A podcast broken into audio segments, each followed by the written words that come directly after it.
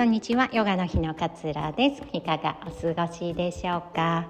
え今日のお話は一つ手に入れたら一つ手放すことを恐れないというお話をシェアしたいなというふうに思います、えー、人間ってねこう手に入れるのは嬉しいじゃないですか。あれも欲しいこれも欲しいってなりやすいからこう手に入ったらすごく嬉しいですよね。でも手放すことってすごくこう抵抗を感じたりしませんか？私自身もね本当にそうなんですけど。なんか手に入ったら嬉しいってこれをこう取っておこうみたいなね。なんかずっとこれをこう保持しておこうとかってこう思ってしまいますよね。だからなんか手に入ったら本来ならば一つ手放して軽くなった方がその手に入れたものをこう味わいやすいかななんていうふうに思うんですけれどもついつい昔手に入れたものを 手放せないみたいなことが、えー、あるのかなって思うんですよね。でもこうコーヒー屋さんでね美味しいコーヒーが飲みたいなと思ったらコーヒーを手に入れるとともにやっぱりお金は手放さないと いけないわけですよね。そうだから何か一つ手に入れたら手放す何か一つ手放すことをこう恐れないっていうことが大切かなとかっていうふうに思うんですよね。でこう手放したくないの方にどうしてもこう執着がかかってしまうとすごく苦しくなる。でも人間の手ってね2つだし1日24時間しかないしやっぱできることっていうのは限られているし持てるものっていうのもこう限られているんですよね。子育ても精一杯して自分の時間も精一杯して仕事も精一杯してっていうのってやっぱり難しいんですよね。よく仕事と子育ての両立なんていう話ってよくよくありますけれども両立なんてできません できないと思うんですよね今日は仕事をすごくめちゃくちゃ頑張った日だったら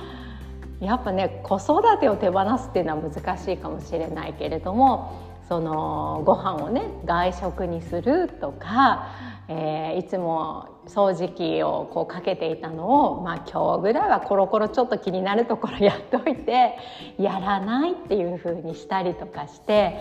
こうバランスをやっぱり自分の中で保っていく。ことが大切で仕事すごく今日充実した一生懸命頑張った。だけど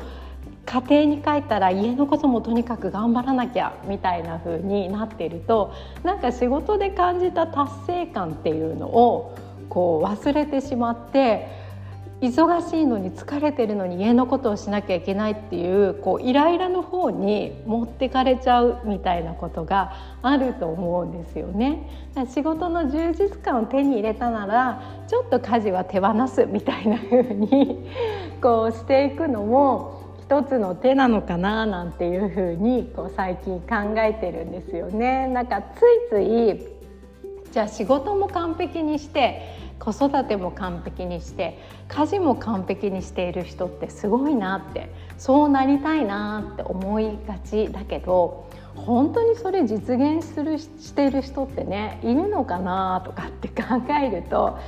実は実はみんな上手にそのこの人すごいあの全部うまくやってて上手だなっていう人って多分見えないところで上手に手放したり見えないところで力を抜いたりみたいなことがすごくね上手な人なんだと思うんですよね。でその中で自分の中でこう焦ったりとか世話しない気持ちになったりイライラしたり睡眠不足になったりとかっていうのをなるべく自分でコントロールして減らしてってるから。なんかあの人何でも完璧にこなしててでもいつも笑顔ですごいなとかっていうふうに思うんだと思うんですよね。でも多分その人は一つ手に入れたら一つは手放そうみたいな感じで上手にこうバランスをとってるんじゃないかななんていうふうに感じているんです。あのね娘の小学校がようやく冬休みが明けて、まあ、結構冬休み長いですね2週間。でうちの子はちょっと体調も崩していたりとかもしたのでねなんかこう余計に長く感じていたりしてこう休み明けたらもう仕事をとにかく頑張ろうとかって思ってたんですけど 休み明けたら明けたでなんかすごい疲れちゃってちょっとこうぼーっとカフェでぼーっとしたいなみたいな風に思ったんですよ。でも仕事もやらなきゃみたいな風な焦りが自分の中であってでもなんかこれってすごく心地よくないなっていう風に感じる瞬間があったんですよね。だそのぼーっとするのって自分のためになる時間だからその時間を満喫するためには少し仕事は手放そうかななんていうふうに思ってそんなバランスを自分の中で取っていくと